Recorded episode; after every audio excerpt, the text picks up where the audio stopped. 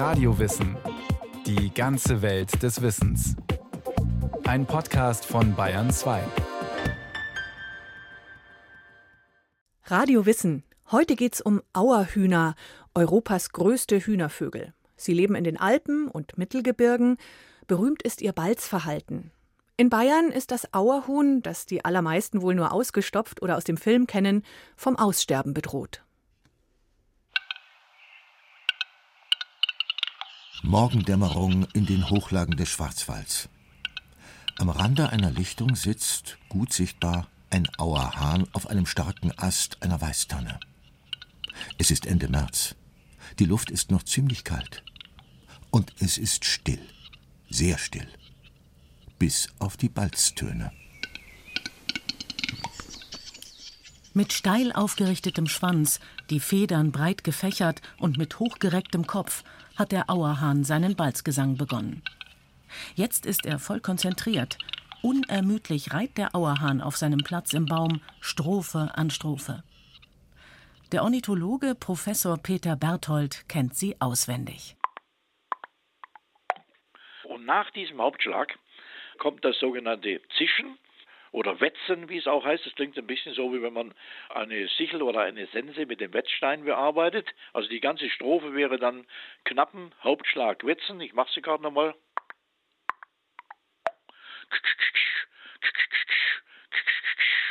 Und dann geht wieder von vorne los.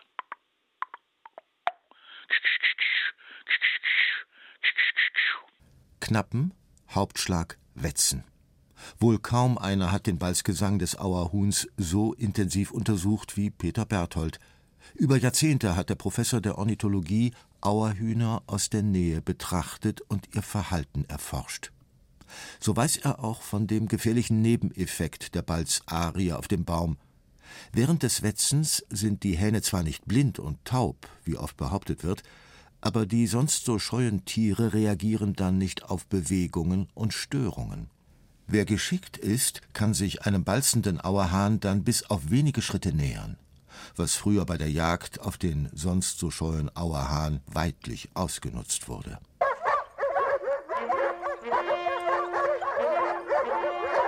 Noch im 19. Jahrhundert gab es große Jagden auf das Auerhuhn. Der Auerhahn war wegen seiner imposanten Erscheinung, er wird bis zu einem Meter groß, sehr begehrt, gerade bei adligen Jägern. Kaiser, Könige, Herzöge kümmerten sich um die Auerhühner, manchmal mehr als um ihre Mätressen, meint Professor Berthold. Fürsten unterhielten im 19. Jahrhundert über 100 Balzplätze, die das ganze Jahr über gehegt und gepflegt wurden, nur um im Frühjahr problemlos die Vögel schießen zu können. Kaiser Wilhelm II. soll mehrfach aus Berlin in den Schwarzwald gereist sein, um Jagd auf den Auerhahn zu machen. Und da gab es natürlich auch Riesenstrecken. Also wir haben verbürgt einzelne Personen, die bis über 1000 Hähne in ihrem Leben geschossen haben. Auch die Schussleistungen in Anführungszeichen pro Tag mit 15, 20 Hähnen und so weiter für heutige Verhältnisse unvorstellbar. Und damals hat der Jagddruck sicherlich schon eine große Rolle gespielt, aber keine entscheidende für den Rückgang, denn wir haben damals Auerhähne in unglaublichen Mengen gehabt. Österreicher zum Beispiel schreiben ohne weiteres, das Auerhuhn war in den Wäldern ein Allerweltsvogel. Das Auerhuhn als Allerweltsvogel?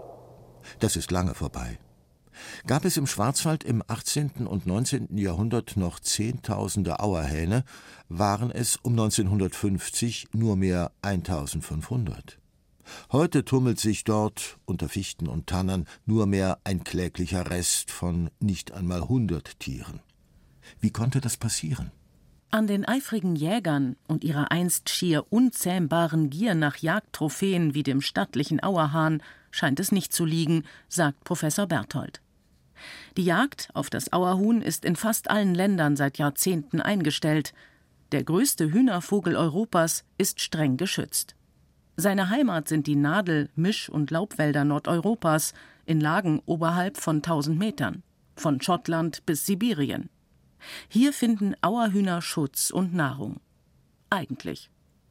Doch dieser Lebensraum hat sich massiv verändert, sehr zum Nachteil für die Auerhühner.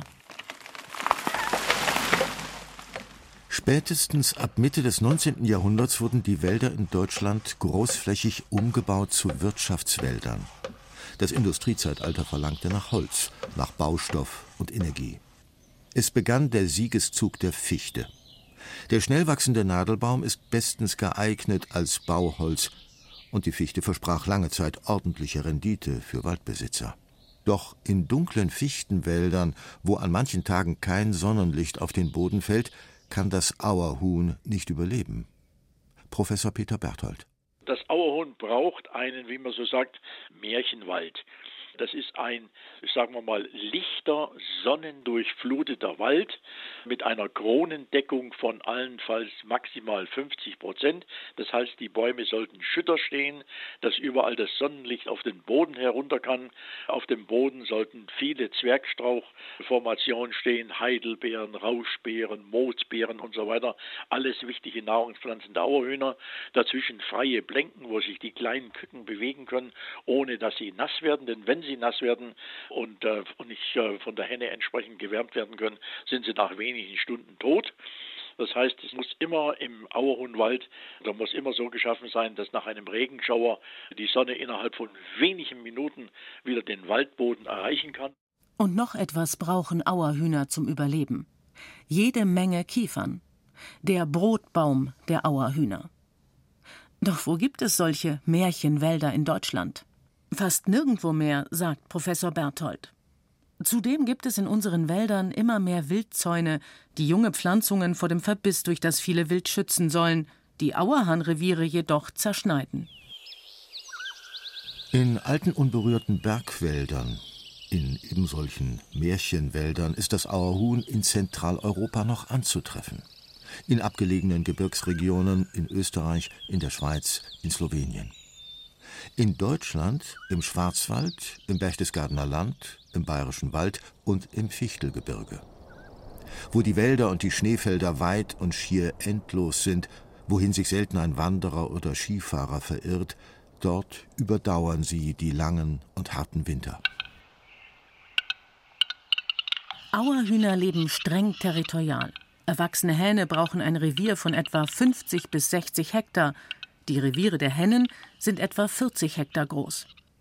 Die Reviere von Hahn und Hennen können sich manchmal auch überschneiden.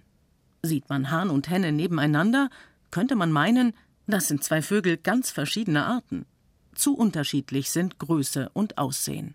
Der Hahn ist im Wesentlichen dunkel, aus größerer Entfernung wirkt er fast schwarz, die Flügel sind bräunlich, Hals und Körper sind grau, die Brust hat einen schönen grünen Schild, einen grünen schimmernden Bereich, der in der Sonne sogar richtig glänzen kann. Und dann sind überall weiße Tupfen im Schwanz und auf dem Körper. Und dann gibt es wunderbare sogenannte rote Rosen.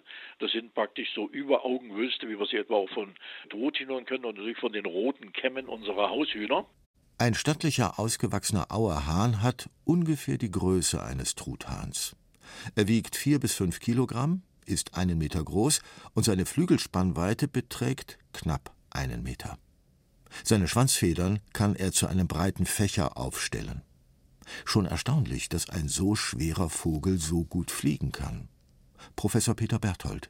Die können im Wald sehr gut auffliegen, gewinnen auch schnell an Höhe. Sie haben unglaublich kräftige Flügel und können unglaublich kräftig mit den Flügeln schlagen. Die können sich sogar mit solchen Flügelschlägen gegenseitig töten bei den Kämpfen in der Balzzeit. Und entsprechend äh, ist der Flug natürlich dann, wenn sie mal in der Luft sind, auch rasant. Also die fliegen ohne weiteres so mit an die 70 Stundenkilometer, ähnlich wie Gänse oder Entenvögel, was man diesen, sagen wir mal, am Boden ruhig umherlaufenden Vögeln zunächst gar nicht zutrauen würde. Auerhennen dagegen sind nur halb so groß und halb so schwer wie die Hähne. Und sie sehen auch anders aus. Ihr Gefieder ist braun-weiß gesperbert, wie die Ornithologen sagen. Es ist etwas schwarz mit dabei. An der Brust ist ihr Gefieder rotbraun. Das schützt die Auerhenne vor Feinden. Wenn sie ganz alleine am Boden auf dem Nest sitzt und ihr Gelege ausbrütet, ist sie nicht mal aus der Nähe kaum zu sehen. Somatolyse, Körperauflösung, nennen Fachleute diesen Effekt, den man auch von kleinen Wildschweinen kennt. Mit ihrer braun-weißen Streifung werden sie von der Vegetation nahezu optisch verschluckt. Und das ist auch der Grund, warum Auerhahn und Auerhenne so unterschiedlich gezeichnet sind. Gemeinsam haben Auerhahn und Auerhenne die weiße Färbung am Bug ihrer Schwingen. Und im Winter sind ihre Füße befiedert. Seitlich der Zehen haben sie kleine Stifte aus Horn. Auerhühner gehören zur Familie der Rauffußhühner. Die Stifte sorgen im tiefen Schnee für einen gewissen Schneeschuheffekt. Und damit nicht genug an Staunenswertem. Auerhühner übernachten grundsätzlich im Wald allerdings nicht am Boden, da wären sie schnell Opfer einer Attacke von Fuchs oder Luchs, von Wildschwein, Braunbär oder Vielfraß. Ihre Schlafplätze haben Auerhühner oft weit oben, in den Bäumen, wo es bei starken Stürmen ganz schön wackelig werden kann. Doch auch dafür sind Auerhühner gut gerüstet. Man sieht, dass die oft in den obersten Bereichen der Gebirge, der Mittelgebirge schlafen, wo auch häufig gewaltige Stürme sind, dass es diese Vögel nicht einfach aus den Bäumen rausbläst. Und dafür haben sie einen ganz raffinierten Mechanismus. Sie stellen zunächst die Zehen auf den Ast und in dem Moment, wo sie sich nachher ablassen, also mit dem Brustbein nach unten gehen, rastet ein Sehnenrastermechanismus ein, der die Zehen fest um den Ast klammert und das wird erst wieder gelöst, wenn sich der Vogel wieder aufhebt und wieder aufsteht äh, ähnlich wie bei unseren Haushühnern auch. Und auf die Weise können die schlafen, ohne dass sie von der Stange fallen oder in dem Fall vom Baum. Also eine ganz raffinierte Anpassung. Auerhühner sind sehr gut an ihren Lebensraum Wald angepasst. Ihren Energiebedarf decken sie fast allein durch pflanzliche Nahrung. Im Sommer von Beeren und Blättern, von Grassämereien und jungen Sprösslingen. Nur die Küken bekommen in den ersten Lebenswochen tierisches Eiweiß in Form von Insekten. Im Winter ernähren sich Auerhühner hauptsächlich von Nadeln und Knospen von Kiefer, Fichte, Tanne und Buche. Erstaunlich, dass ihnen ausgerechnet die kleinen und eher mageren Nadeln die Energie fürs Überleben liefern. Doch auch darin sind Auerhühner Spezialisten. Die sind gar nicht übermäßig nahrhaft, aber es steht eigentlich nichts anderes zur Verfügung. Also wir zum Beispiel könnten von solcher Nadelnahrung natürlich nicht einmal eine Woche lang überleben, gar keine Frage. Erstmal würde unser Magen verharzen, wir könnten aus diesen Nadeln die Zellulose gar nicht aufschließen und damit äh, wäre unser Energiebedarf überhaupt nicht zu decken. Das heißt, wir würden nach kürzester Zeit tot vom Baum fallen. Und äh, die Auerhühner können daraus tatsächlich die gesamte Energie oder fast die gesamte Energie herausholen, weil sie in der Lage sind, diese Zellulose und zum Teil sogar Lignin in ihrem raffinierten Verdauungstrakt aufzuspalten und dann in Fettsäuren umzuwandeln und die liefern dann die notwendige Energie. Der Energiebedarf der Auerhühner ist gerade in der Zeit der Balz und bei der Aufzucht der Brut sehr hoch. Unser Auerhahn aus dem Schwarzwald der auf seinem Ast in einer Weißtanne in den frühen Morgenstunden seinen Balzgesang begann, ist mittlerweile zur Bodenbalz übergegangen. Ein Spektakel der Natur, das sich mit Worten kaum beschreiben lässt. Und den Trachtlern in Bayern wohl die Vorlage für den Schuhplattler geliefert hat. Peter Berthold hat es dennoch für uns versucht. Zur Balzzeit fangen die Hähne zunächst harmlos in den Bäumen an, ein bisschen zu singen.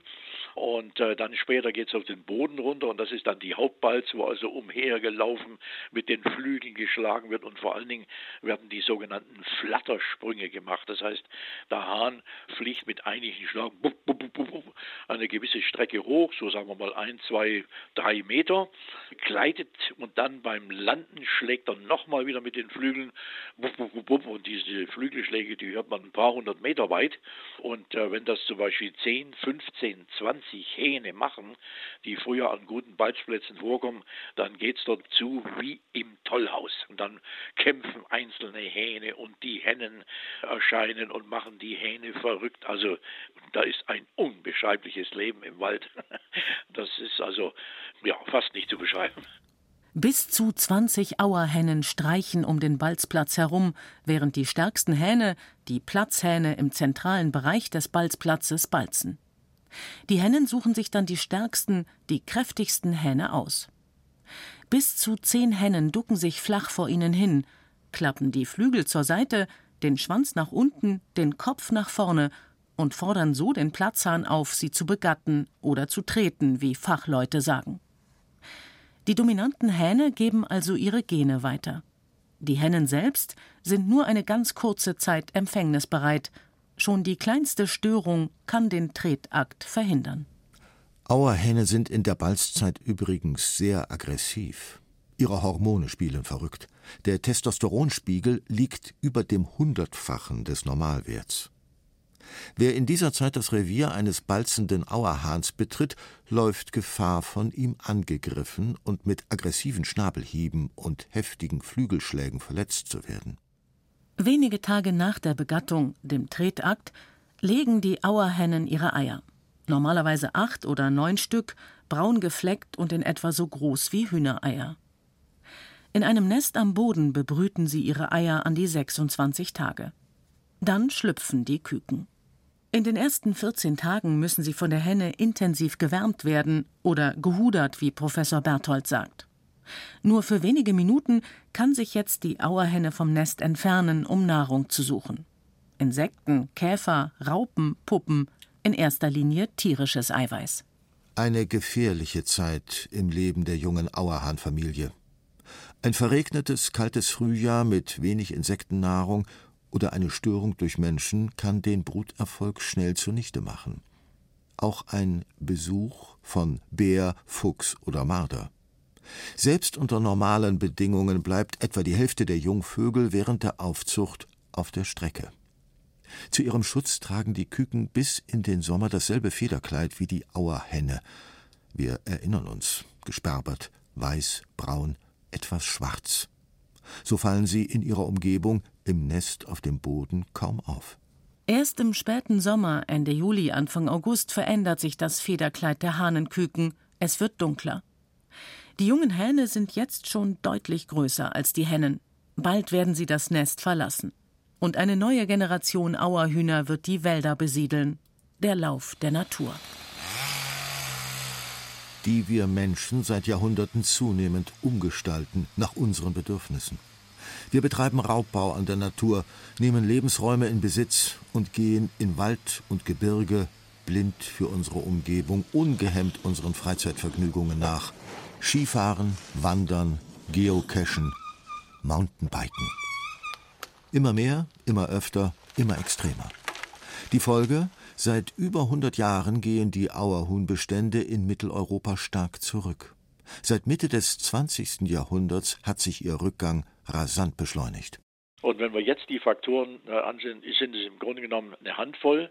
Erstens einmal, das Habitat verändert sich, der Lebensraum. Es wächst fast überall das günstige Auerhuhngebiet zu.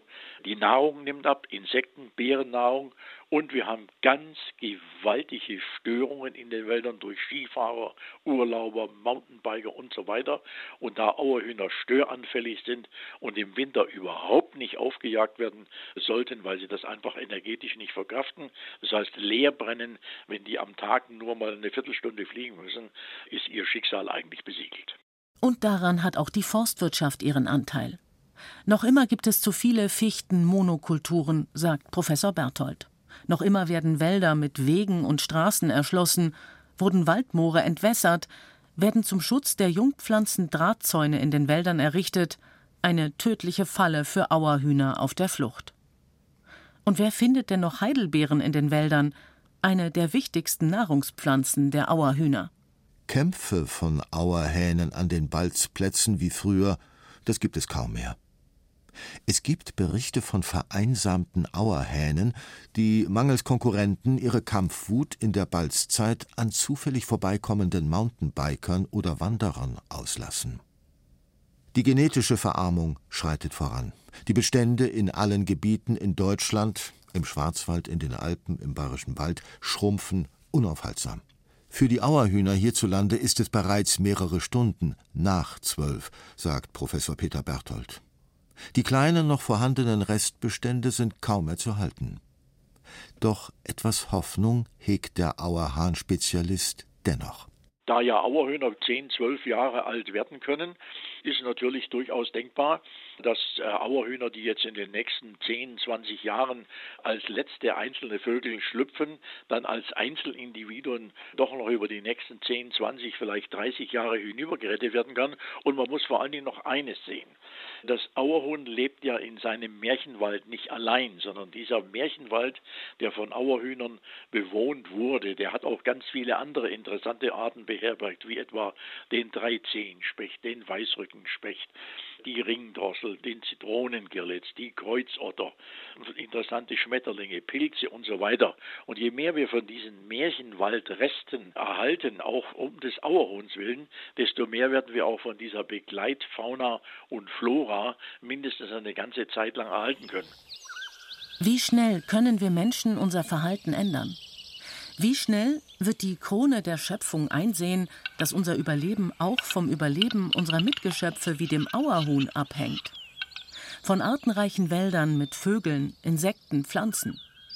Und wie schnell würden sich Wälder und Lebensräume erholen? Auch der Klimawandel wird über die Zukunft des Auerhuhns in Mitteleuropa entscheiden. Eine fortlaufende Klimaerwärmung würde dem letzten Rest der kälteliebenden Auerhühner in Mitteleuropa bald den Gar ausmachen. Nach dem derzeitigen Stand der Forschung ist eine gegenteilige Entwicklung, eine Abkühlung der Erdatmosphäre und eine kleine Zwischeneiszeit, was für die Auerhühner und ihren Lebensraum viel günstiger wäre, eher unwahrscheinlich. Vielleicht aber, so hofft Peter Berthold, halten sich, trotz der massiven Veränderungen und Eingriffe durch Mensch und Klimawandel, größere Restbestände an Auerhuhnpopulationen in den Weiten der Taiga in Sibirien. Die Auerhühner sind bereits zweimal in Mitteleuropa eingewandert. Die waren nämlich schon vor der letzten Eiszeit hier, sind dann in der letzten Eiszeit verschwunden, danach wieder eingewandert. Und die könnten auch ein drittes Mal aus diesen östlichen Refugien zu uns kommen. Und äh, das wäre natürlich eine interessante Geschichte. Ich hoffe, dass ich dann irgendwo auf einer Wolke sitze und das von oben alles mit einem guten Fernrohr beobachten kann. Aber das ist durchaus äh, kein Hirngespinst, sondern liegt, sagen wir mal, mindestens im Randbereich der Möglichkeiten. Und das sind Dinge, die einem Biologen wie mir das Herz äh, durchaus freudig hüpfen lassen. Werner Bader hat sich mit dem Auerhuhn beschäftigt, das leider, wie so viele andere Wildtiere auch, bei uns immer seltener wird. Mehr Tierporträts finden Sie im Radiowissen Podcast Center, vom Ameisenbär bis zum Wiedehopf, vom Faultier bis zur Wespe. Viel Spaß beim Stöbern und Hören.